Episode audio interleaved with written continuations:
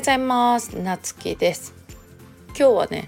プロフィールの重要性についてお話していこうと思います。プロフィールというかねまあプロフィールもそうなんだけど今ってあのオンラインでねビジネスする人 SNS とか使ってねビジネスする人がすごい多くてなんかあのうちインスタとかあのツイッターとか見てても思うんだけどなんかみんなが、まあ、これがバズったのがあったらそれを真似するっていうのはもちろん大事なんだけどみんながなんかほんと全く同じようなリール作ったりとかあのツイッターの文章でもなんかみんなが同じようなね 文章書いたりとかしてなんかそこまで完全に真似するっていうぐらいなんかちょっと見てて面白いなと思うんだけどだけど何が言いたいかって結局ねみんなが同じように見えて自分が例えば伸びてる投稿があるからってそれを真似しても結局見られてないよね。で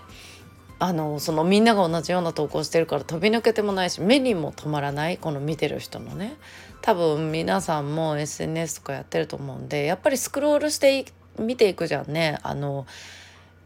SNS インスタでも Facebook でも Twitter でも。でその中でやっぱりパッと目に留まるのってやっぱりなんか人とは違う投稿とかだったりすると思うよね。でとでまあ気になって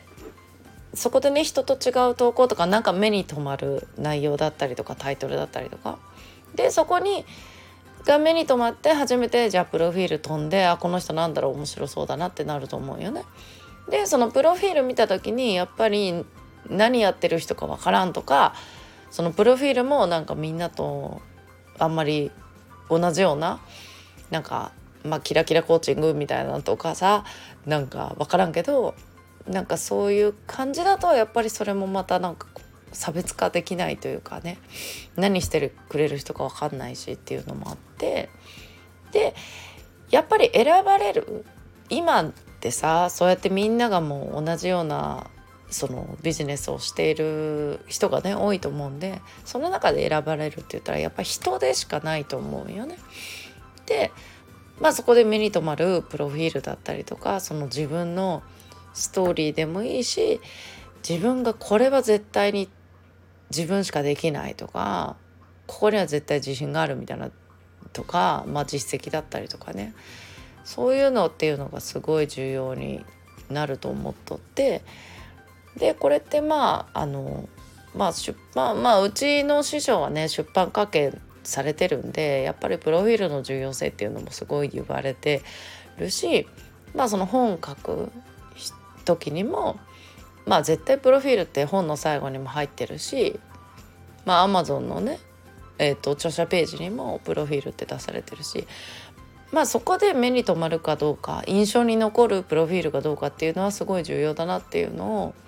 思う思ったっていうのと人との差別化っていうあのこの商品だからっていうよりかはもうあなただからっていうねその差別化をプロフィールでしていけたらいいんじゃないかなっていうまずはねっていうところでね今日はお話しさせてもらいました。ということで今日も良い一日をお過ごしください。それではまたお会いしましょう。